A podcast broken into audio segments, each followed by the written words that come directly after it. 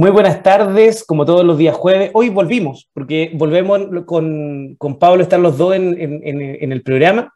La semana pasada le tocó estar Pablo solo y la anterior me había tocado estar a mí solo, pero hoy volvimos a estar juntos ahí en, Liga Lab. Así que les damos a todos una tremenda bienvenida a este, al programa del día de hoy. Hoy un día muy especial, porque hoy un día, a mi parecer, importante, eh, eh, porque se, se entregó la Estrategia Nacional de Ciencia y Tecnología eh, en el Museo Interactivo Mirador hoy día en la mañana y esperamos, por lo menos todas las personas que, trabajamos en este ecosistema de, innovación y emprendimiento, esperamos que ese documento no quede solamente en las manos de, o en el escritorio de alguien, sino que más bien se haga carne, se transforme en una hoja de ruta concreta, porque el desafío es grande, el desafío es transformar a Chile y avanzar ya decididamente hacia una economía basada en conocimiento. Así que un día muy importante, creo que también en alguno de los programas venideros trataremos de hablar de esa estrategia, creo que podría ser bien interesante que, que, empecemos a profundizar cuál es esa estrategia de, de, para, que, para, para transformar a Chile en una economía basada en conocimiento, pero hoy tenemos un tremendo programa con un emprendimiento que precisamente, un emprendimiento que apunta a uno de los ejes que aparece en la Estrategia Nacional de Ciencia y Tecnología, que tiene que ver con el tipo de emprendimiento o de innovaciones que tengan, apunten en la sostenibilidad, que apunten también a la sustentabilidad. Eh, así que nos vamos de inmediato, los voy a dejar ahora con, con, con, con mi querido amigo, padre de familia, Pablo Acevedo, eh, para que les dé también la bienvenida y luego nos vamos a la primera pausa musical.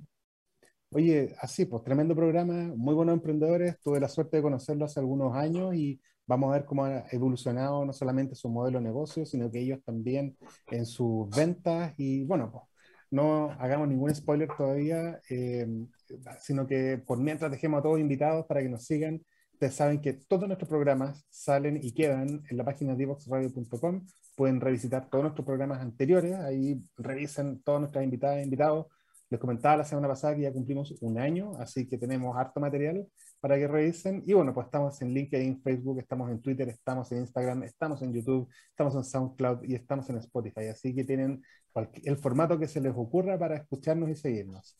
Por mientras, vamos a nuestra primera pausa musical y volvemos con nuestros invitados, que son los fundadores de Green Bricks. Así que no se vayan. No te quedes fuera. Conversaciones de futuro para Latinoamérica. Latinoamérica. Cada martes y jueves a las 9 de la mañana en Latam 2050 con Ángel Morales. Somos divoxradio.com.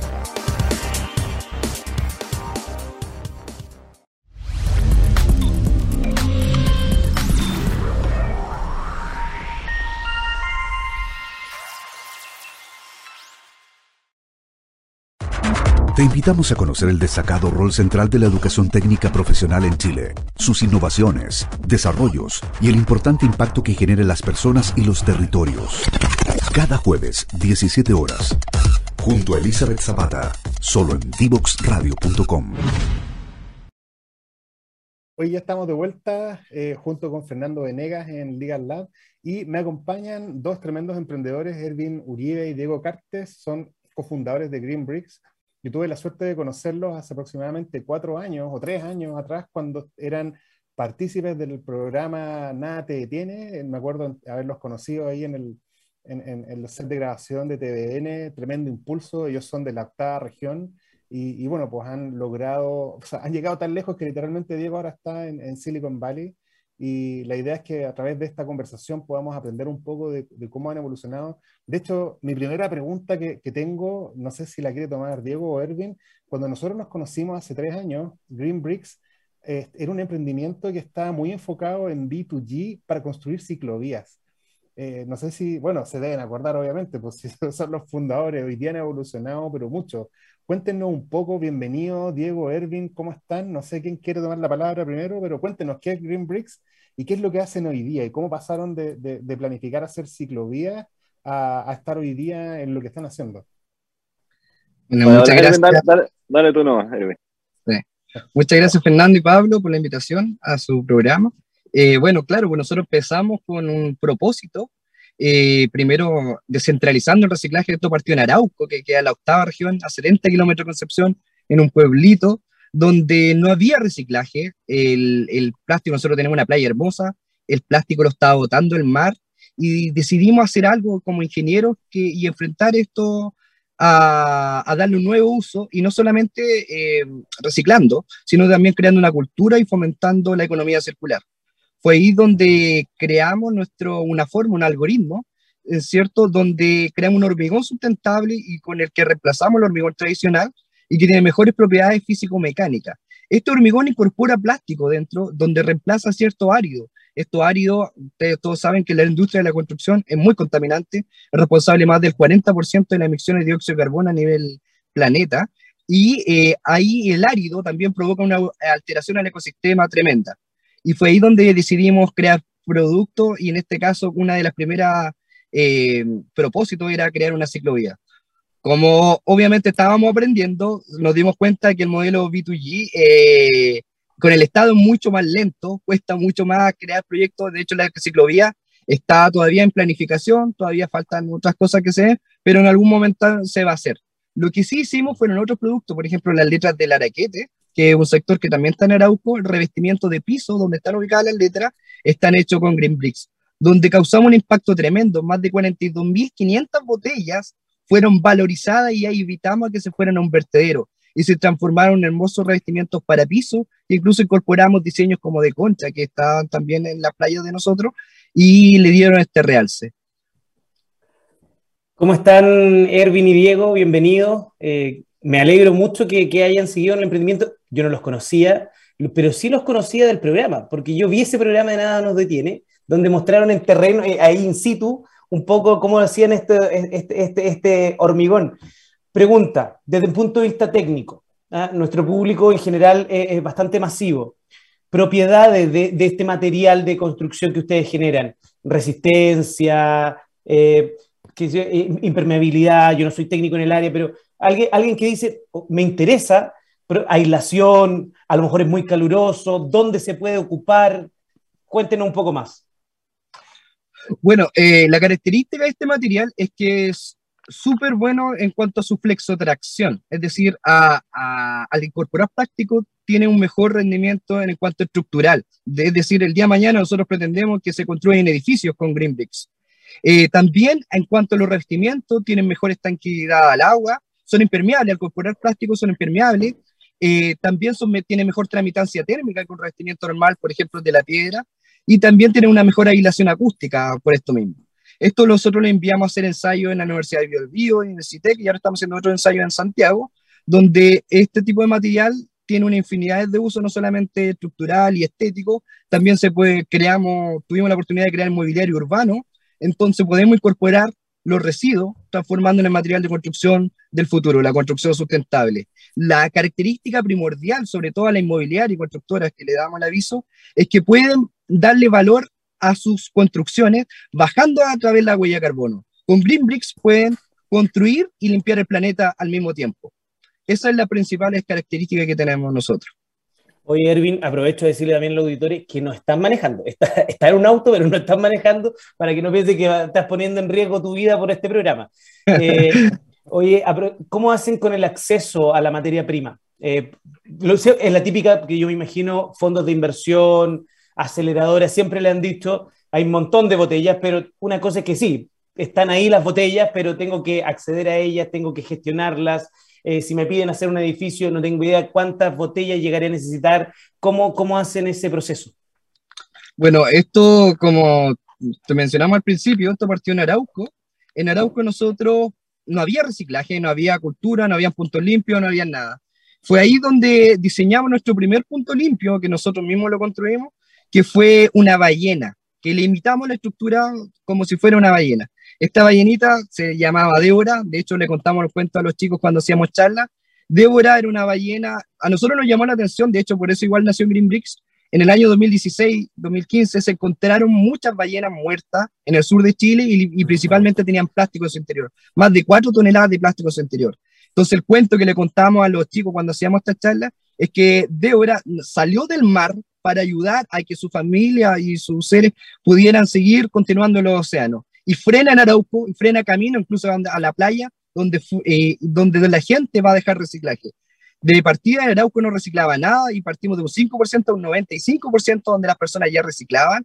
Eh, ahora es cultura de ir a la playa, limpian la playa y van a dejar las la botellas las ballenitas. ¿Qué hicimos para que esto funcionara? Eh, instruimos al municipio en este tiempo el que estaba el gobierno anterior, donde los capacitamos y le enseñamos cómo tenían que gestionar sus residuos, porque la municipalidad en este caso son responsables de los residuos. Y ellos sacaban el punto limpio y lo llevaban a, nuestra dependencia. Ahora estamos trabajando en un plan que va mucho más allá, sino con municipios que ya tengan ciertas certificaciones ambientales donde eh, van a postular a trabajar con nosotros y, y, vamos a poder generar este residuo. Pero ahora vamos más allá, mejoramos nuestro algoritmo y ahora pudimos, hace muy poco, hace tres meses, estamos trabajando de hecho en una patente nueva que, que viene internacional, eh, donde pudimos crear un nuevo aditivo donde incorporamos los siete residuos plásticos sin generar huella hídrica. Este nuevo aditivo va a reemplazar directamente a la piedra convencional, dándole una mejor propiedad. Y ahí donde estamos trabajando con industria, hace poco tuvimos reuniones con Nestlé, donde ellos, Nestlé y varias industrias, como no tienen disposición final, con tipos de plástico que no se reciclan normalmente, ellos tienen que pagar para quemar esto.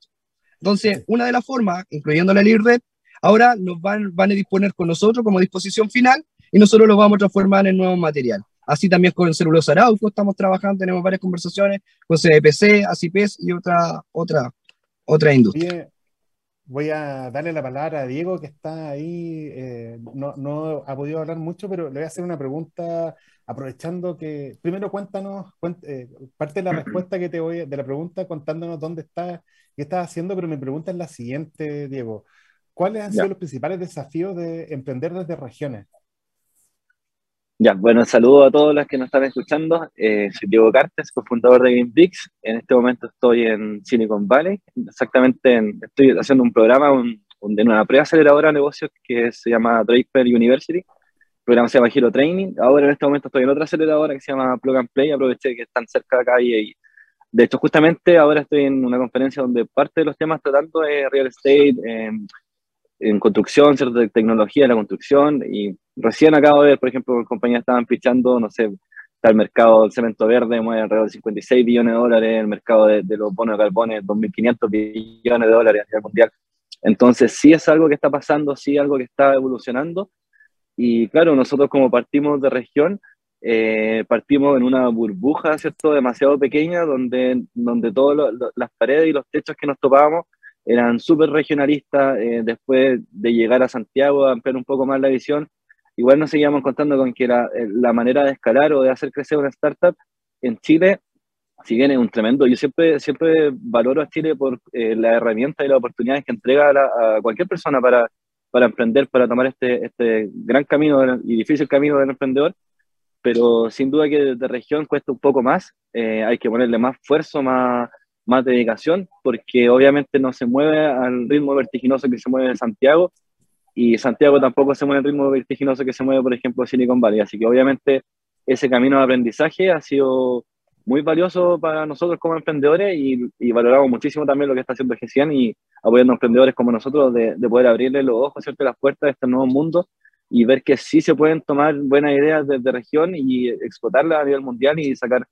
startups que generan un, impacto tremendo, no solo económico, sino a nivel social y ambiental. Así que muy contento de hacerlo desde una región, pasando ya a nivel nacional y, después internacional, obviamente. Oye, ¿cuáles han sido los, principales desafíos en materia de propiedad intelectual? Ustedes están hoy día con una patente en trámite, están ya con otra solicitud también. ¿Cómo, qué, ¿Cómo ha sido recibido la estrategia que han tomado ustedes por parte de terceros inversionistas? ¿Les ha ayudado o no? Cuéntenos un poquitito. La verdad es que sí, la, la, verdad es que sí, el tema de patentes es súper importante a nivel internacional, a nivel nacional también. Eh, muchas opiniones diversas, al principio nos decían que, claro, que con o sin patente nos podían copiar igual, al principio nosotros andábamos con más miedo de comentar sobre nuestra tecnología, pero también existen también herramientas distintas como acuerdos de confidencialidad, entonces también a, a emprendedores que quizás no están escuchando que, que no se atreven a acercarse a una industria más grande, a un competidor, eh, por miedo a que puedan copiar o robar la tecnología. Existen estos, estos, estas herramientas como acuerdo de confidencialidad, NDA, etcétera, y nos pueden googlear. Em, y sí, sin duda sí es una herramienta fundamental, la patente en sí, ya que te valida la tecnología y obviamente el obtener la patente significa obtener el monopolio de una tecnología la cual puede explotar a nivel nacional o donde tú tengas inscritas las patentes. Así que es algo que no dejaría pasar si fuese un emprendedor en el área tecnológica o en cualquier área, de poder eh, generar una propiedad intelectual acerca de, la solución que le está dando a la problemática que, están enfrentando. Así que sin duda es una herramienta importante, como para uno como emprendedor para crecer y tanto para los inversionistas que quieran invertir y, hacer crecer la, empresa. Y, ahora, Diego, ustedes nos contaban que están eh, diseñando una nueva estrategia de, patentamiento. Eh, ¿Qué, es lo que tienen protegido en la, primera patente? El, método, el producto en sí? ¿Y aquí apunta un poco la segunda estrategia? En cuanto, no, quiero entrar al detalle de la, de, la API en sí, sino más bien cuál va a ser la estrategia internacional. ¿Van a tener una patente? ¿Quieren abarcar varios países? ¿Están pensando en localizarse en algún, en, algún mercado en particular? ¿Cómo lo, cómo lo están viendo? Claro, lo nosotros partimos con, con la patente en, en Chile, pero la idea es desarrollar otra estrategia de patente para lograr eh, abarcar otros mercados, lograr proteger en otros mercados, Estados Unidos principalmente un mercado súper potente en el cemento verde, la industria del hormigón sustentable, eh, también algunos países de, Asia Pacífico. Así que eso todavía lo estamos estudiando, pero sí, sí estamos avanzando en, esa estrategia. Y, Erwin, para ti, eh, cuéntanos un poco cómo ha sido la estrategia de salida a mercado que han adoptado desde el comienzo. O sea, ¿cuál, fue la cuál ha sido la lógica? Eh, algunas empresas, sobre todo en el área de ustedes, me ha tocado verlo y lo hemos tenido acá en este programa también, han partido con grandes alianzas, como tú mismo nos, comentabas, de, con Arauco, pero después, ¿cuál, ¿cuál ha sido la lógica de la estrategia esta de go-to-market para, para salir al mercado y para luego internacionalizarse?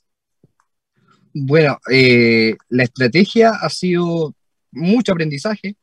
Esto es ensayo y error, ensayo y error. Nadie te prepara sobre todo cuando en el rubro de nosotros, que es un rubro de la construcción, que es algo súper cuadrado, súper difícil de, incorporar a nuevos materiales, si no están certificados y validados eh, previamente, eh, primero nosotros entre, nos fuimos dando cuenta y fuimos solucionando nuestros cuellos de botella.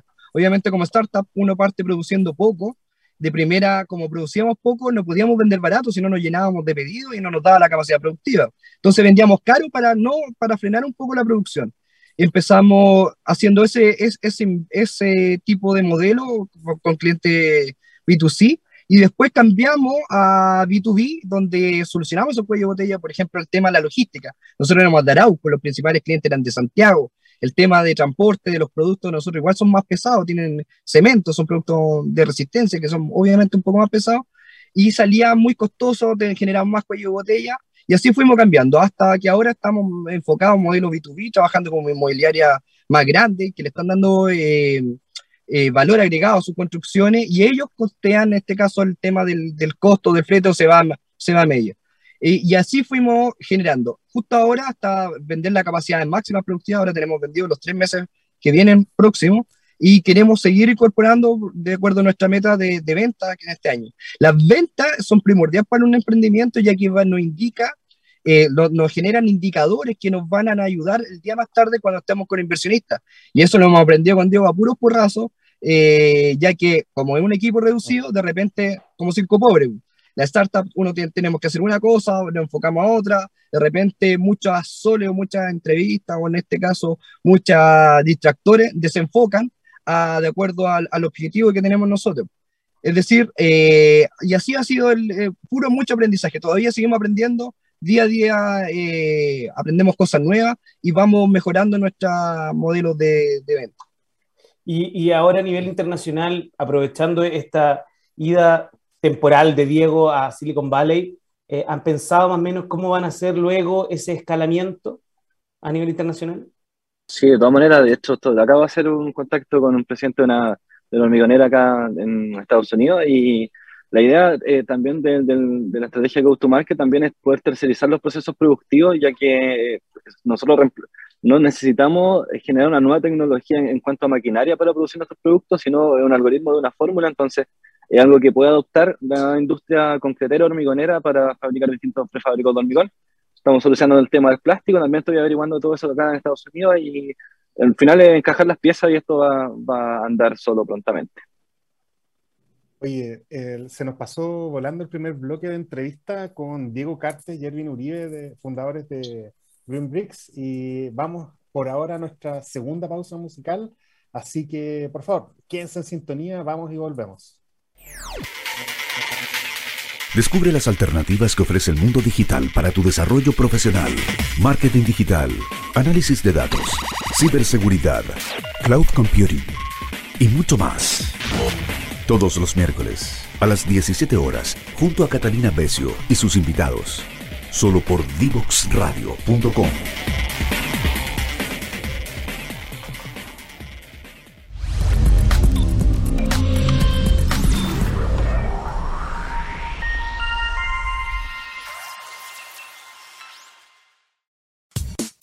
Divoxradio.com. Codiseñando el futuro.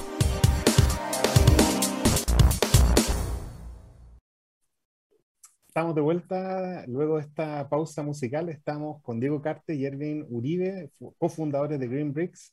Y mm, oye, una de las cosas que me ha llamado la atención es que ustedes han, eh, han sido eh, favorecidos con varias redes de apoyo al emprendimiento. Una de ellas eh, principalmente de la corporación GESEN y, de nada nos detiene, tuvieron una gira por Israel hace muy poquitito y ahora están en Silicon Valley en Draper University.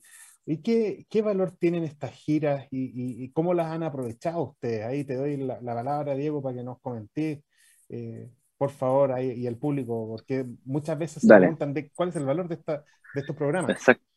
Exactamente. yo lo comenté un poquito de, la parte de Estados Unidos, Erwin, después de continuar con, Israel, que han sido dos viajes bien seguidos, la verdad. Eh, llegamos de Israel y prácticamente pasaron dos, tres semanas y me tocó viajar a, Silicon Valley a pasar esta, a esta beca, ¿cierto? De Pre-University.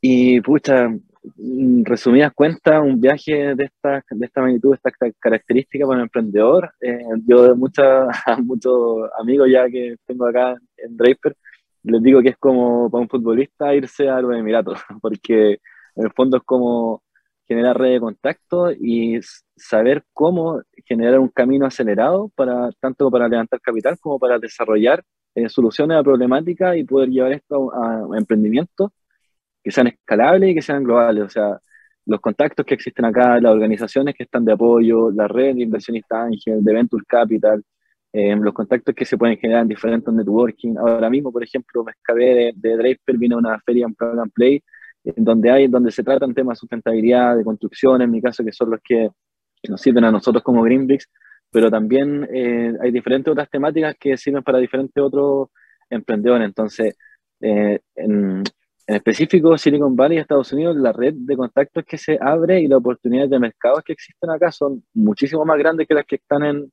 en Latinoamérica, así que eh, muy destacable desde ese lado, desde esa perspectiva.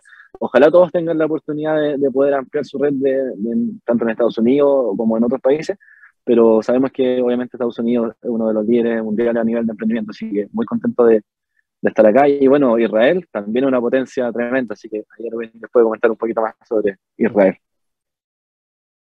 Sí, como dice Diego, eh, imagina dos cabros del sur, de un pueblo, que creen tanto en un propósito, en una idea, que llegamos a viajar a lugares tan que jamás pensamos que íbamos a conocer, como Israel. Israel, eh, nosotros lo que veíamos, no sé, las películas, pensando que era muy antiguo, pero llegamos a una ciudad en Tel Aviv, que era tremendo con el mundo de la startup. Había mucha innovación, mucho capital, nos dimos cuenta también el enfoque, cómo Israel creció en 70 años y ahora es potencia en innovación. Hay más de 53 unicornios, 70, eh, perdón, unicornios que, que sacaron 53, sacaron solamente la pandemia. Ellos invierten más del 5% en el, del PIB nacional en I. Es tremendo cómo, cómo lo preparan también la disciplina que también tienen ellos. Ellos, las personas, a los jóvenes, eh, salen del colegio, se van inmediatamente al ejército, inmediatamente le, ingresan con tropa, van a la guerra, digamos, tienen, tienen cursos de liderazgo en, el colegio, entonces vienen con una disciplina que ya incorporada y que es uno de los que, lo que más difícil como emprendedor cuando uno parte como startupero, tener la disciplina. Ellos ya vienen con la disciplina, con la disciplina incorporada. El nivel de innovación que existe, conocimos Startup Nation, del mismo libro que nosotros lo veíamos, pero no, no, no lo escuchábamos, pero no, no sabíamos dónde estaba, eh, cómo emprendedores allá levantan capitales de inversión, cómo Israel también trajo todos los fondos de inversión a, a, su mismo, a su mismo país y cómo fueron mejorando. También lo que tenía mucho en común en Israel era el, el ímpetu del, de, la, de las personas.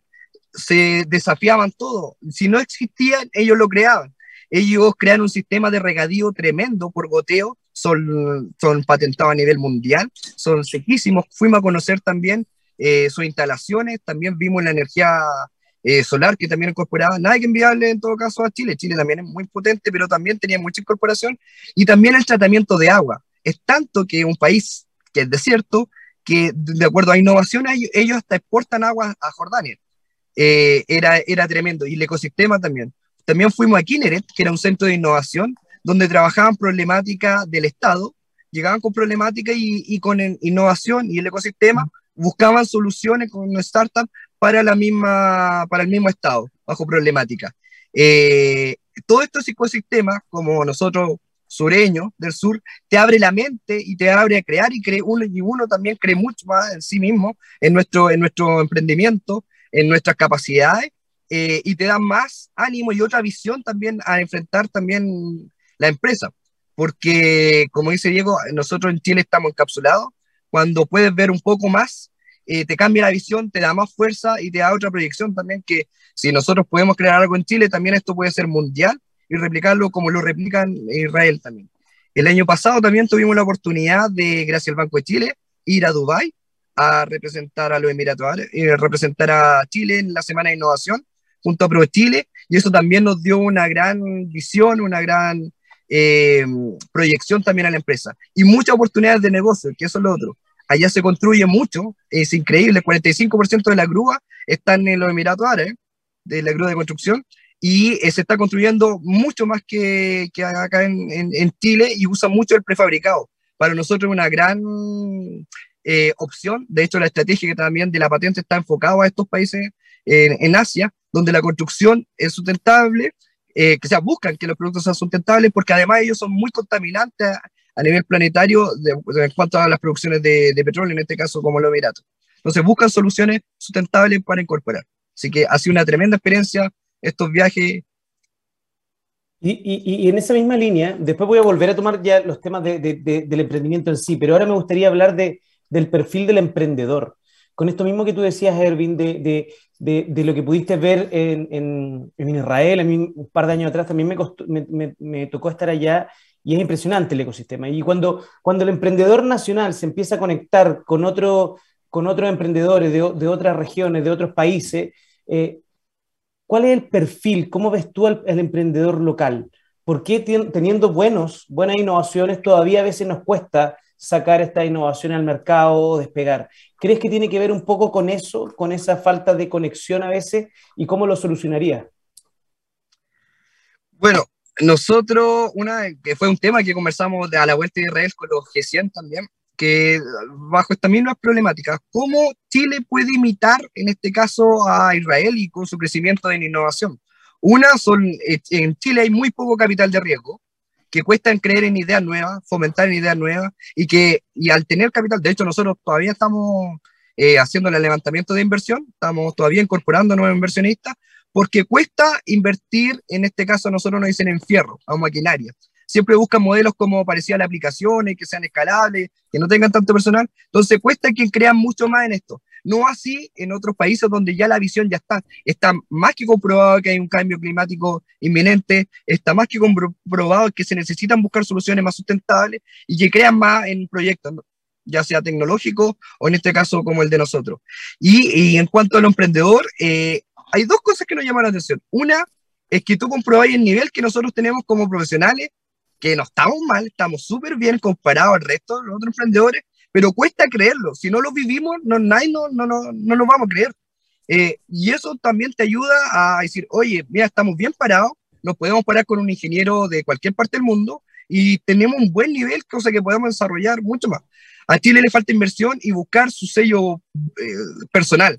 Israel tiene bastante innovación, pero le falta, eh, pero Chile todavía le falta tener ese valor agregado, ese sello. Yo encuentro que eh, humildemente la sustentabilidad y las leyes que favorecen a Chile en cuanto a cuidar nuestro ambiente, en cuanto a cómo estamos avanzados en comparación a otros países, eh, le da todo ese valor agregado como país que le deberíamos sacar más provecho y también y al sacar más provecho vamos a poder traer también más fondos de inversión extranjera y capital de riesgo para fomentar y potenciar y sean más escalables la, las startups y no tengan que ir a otros países como Silicon Valley, como Estados Unidos, como Israel, a levantar fondos de inversión.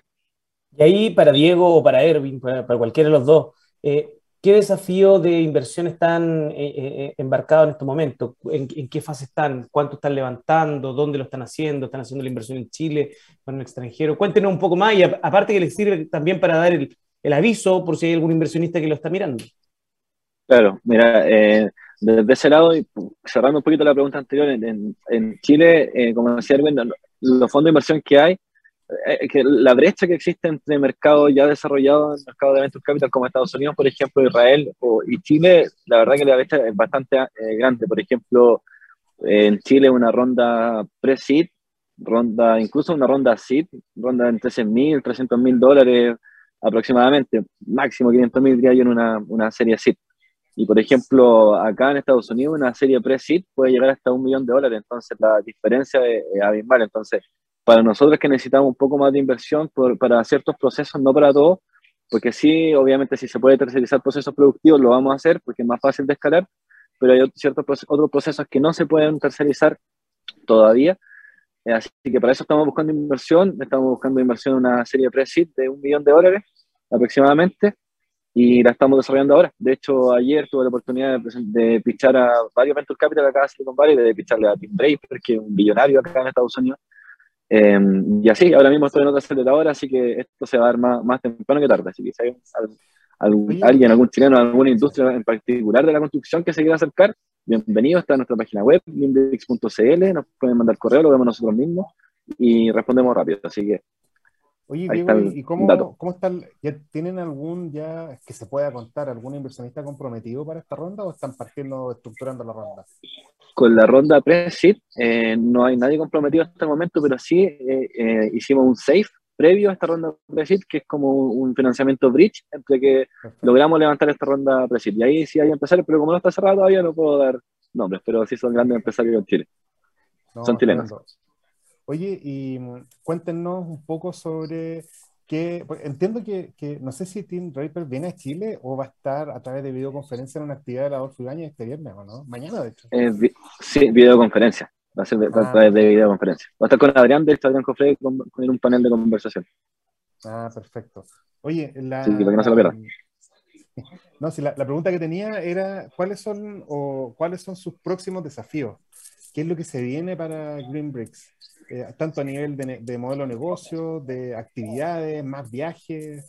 Cuéntenos un poquitito, Diego. El desafío más importante que tenemos ahora es lograr escalar en ventas y para eso necesitamos hacer buenos, buenos partnerships y también lograr levantar la inversión para poder acelerar, así que eso lo vamos a hacer lo más probable que sea acá en Estados Unidos, por lo mismo que estaba comentando antes, por la diferencia de los tickets de inversión, que la verdad nosotros nos sirve bastante y poder desarrollar tanto el emprendimiento escalar acá en este mercado, también eh, hacerlo en Chile. La verdad que Chile es un mercado no tan grande, así que no, no es tan complejo de abarcar, tampoco es algo simple, pero comparado con otras regiones del mundo que tienen mucho más mercado y, y eso, básicamente escalar el mercado nacional como internacional, para después seguir desarrollando la estrategia de patente y, y también poder abarcar otro, otros mercados, pero paso a paso y meta por meta.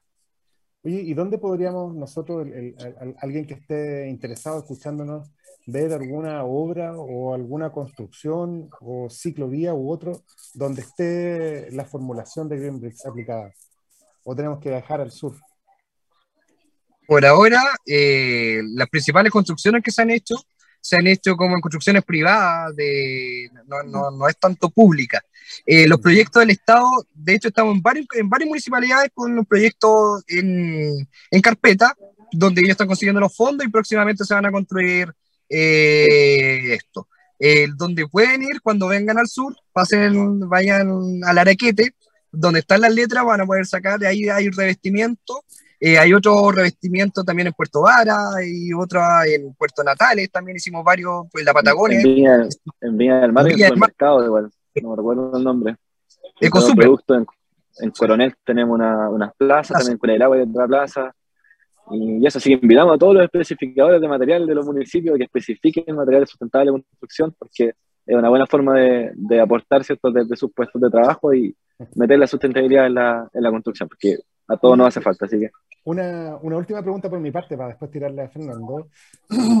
parte, de la, parte de lo que me ha sorprendido mucho de ustedes es cómo han logrado todo con el impulso propio, buscando sus propias redes de, de, de apoyo, han, han, han, convencido y han persuadido a gente que, que hoy día les ha ayudado un montón, pero no han estado tan apoyados ustedes por otras redes que sí han tenido otros emprendedores y que no les ha ido tan bien como ustedes. Por ejemplo, la misma red de, los, de las universidades, de las oficinas de transferencia y licenciamiento, eh, los mismos hubs. Fernando es, gerente de transferencia tecnológica de, uno de los hubs, sino el más importante, eh, eh, de los más importantes que están en Chile. ¿Cómo han visto ustedes la relación universidad-empresa, la relación, por así decirlo, academia? ¿Por qué no, por qué no se desarrollaron por ese lado?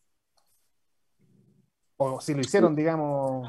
Sí, la verdad que tomamos las universidades como apoyo en, el, en la tecnología, de validación tecnológica, pero del lado de, de que nos aceleraran, eh, sí, sí trabajamos con QDEC, que ahí tuvimos algunos talleres súper buenos, pero la verdad es que siempre el lado académico, eh, lamentablemente en Chile está como muy enfocado en la academia, no en los negocios. Entonces, también hay que crecer desde el lado de los negocios y tomar la academia como una validación técnica, pero yo creo que esa brecha es la que falta juntar en Chile, tomar a los investigadores y de alguna forma traspasarlo a, a, a una idea de negocio, tomar un problema, una solución y traspasarla a un, a un, modelo de negocio. Yo creo que eso es lo que está en deuda un poco en Chile y por eso también no, no nos fuimos tanto por ese lado y buscamos apoyo, sí, de empresarios, de emprendedores. Siempre recomiendo muchísimo siempre estar al lado de las personas que van un paso, dos, cinco pasos más adelante que uno eh, porque así uno puede aprender, tomarlo como men mentorías de personas que sí tienen casos de éxito, porque también, eh, sin ofender a nadie, hay muchos mentores por ahí que no tienen casos de éxito y tratan de enseñar desde una vereda académica quizás, pero no donde queman las papas. Y ahí es donde están los empresarios que ya han tenido fracasos, ya han tenido errores y nos pueden traspasar ese conocimiento. Y de verdad que es muy gratificante poder tomar esos consejos y, y, aprender de esos errores y no cometer los mismos errores y así nosotros mismos como cometemos errores, traspasarlos a otros emprendedores para que no los cometan y poder también ayudar y devolver la mano.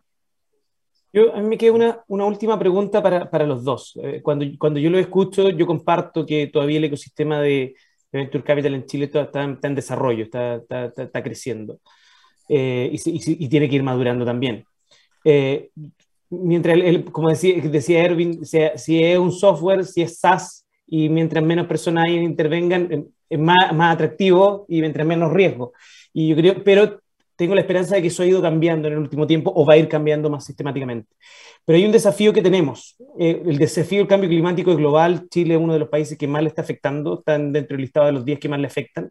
Y, y a mí, por lo, por lo, menos personalmente, me preocupa que emprendimientos que todavía están en una etapa temprana eh, y que podrían desarrollar capacidades, instalarlas acá, desarrollar un negocio importante acá, se tengan que ir en etapas muy tempranas hacia otros países y desarrollar finalmente esas capacidades afuera. Eh, de alguna u otra manera van a llegar igual a Chile con impuestos, lo que sea, pero no se generan capacidades. Eh, ¿Cómo ven ustedes ese, ese gran desafío? Porque eh, lo más fácil es irse, pero, pero con todo lo que decía, por ejemplo, Diego, de, de, dar esa experiencia a otros emprendedores, hoy en día hemos tenido aquí Fotio, lo hemos tenido ustedes Greenbricks, hay un montón de emprendimiento en el ámbito de economía circular, triple impacto, sustentabilidad, que podrían generar un, gran hub que podría mover fuertemente la industria. ¿Está pensado algo así en el largo plazo ustedes generar estas alianzas con otros hubs, algo medio loco, pero que quizá los, los deje un tiempo más en Chile? Sí o sí, queremos nosotros, esto partió en Chile y tiene que validarse sí o sí en Chile. Y para eso tenemos que descontaminar nuestro planeta. Nosotros tenemos una de las soluciones, hay varios emprendedores que tienen otras soluciones para enfrentar el cambio climático. Nosotros nos enfocamos a los residuos plásticos, eh, transformándolos en material de construcción del futuro, pero eh, nosotros sabemos que, una, la venta va a llamar la inversión, que eso tiene que ir sí o sí, que con eso vamos a poder seguir incorporando y poder ir creciendo. Quizás en Chile va a ser más lento el crecimiento, pero no va a parar si nosotros dentro de la meta queremos que sí o sí, porque queremos también ser ejemplo. Nosotros tenemos sueño que nuestro pueblo, Arauco, sea sustentable, pero ahora tenemos sueño mayor, queremos que la octava región seamos la primera región sustentable y sostenible. Y estamos enfocados directamente a la ciudad inteligente, a lo que viene en el futuro. Entonces estamos llegando la herramienta para la construcción de ciudades inteligentes. Pero como bien dice, nadie profeta en su tierra, y yo creo que validando nosotros más fuerte afuera, la inversión va a llegar más temprana en Chile y vamos a poder validar esto.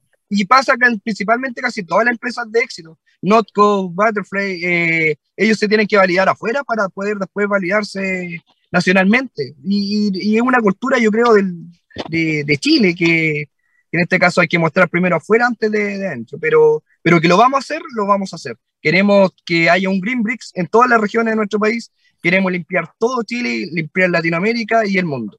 Sabemos que con nuestra tecnología lo podemos hacer y sabemos que con nuestra tecnología vamos a poder construir las ciudades del mañana. Erwin, Diego, muchísimas gracias por haber aceptado la invitación a Legal Lab. Les deseamos muchísimo éxito. Primero que todo, ojalá esa, eh, eh, eh, esa ronda de inversión que están buscando la cierren lo antes posible para que ese salto sea, sea, sea muy rápido el que, se, el que, el que tienen que dar. Y esperamos pronto ver muchas construcciones en nuestro país con Greenbricks y, y, con mucho, y, y, con tecnología chilena que está apuntando precisamente a una nueva forma de generar negocio, una nueva forma también de generar riqueza, mucho más sostenible y mucho más sustentable. Así que les deseamos mucho éxito a nombre del programa Legal Lab y esperamos tenerlos pronto de vuelta. Así que nos vamos de inmediato eh, a nuestra última pausa musical y volvemos ya al cierre del programa de hoy. Te invitamos a conocer el destacado rol central de la educación técnica profesional en Chile, sus innovaciones, desarrollos y el importante impacto que genera en las personas y los territorios. Cada jueves, 17 horas, junto a Elizabeth Zapata, solo en divoxradio.com.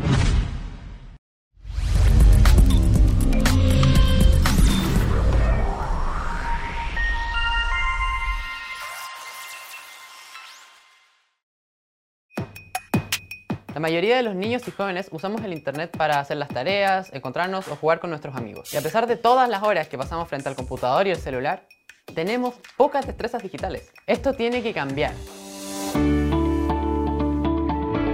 Necesitamos una forma en la que podamos aprender todos nuevos conocimientos que nos permitan desarrollarnos en esta área digital. Que cada niño, niña y adolescente de Chile, sin importar su contexto, su ciudad o el tipo de escuela a la que vaya, tenga la oportunidad de saber cómo se hace una aplicación o cómo funciona el Internet.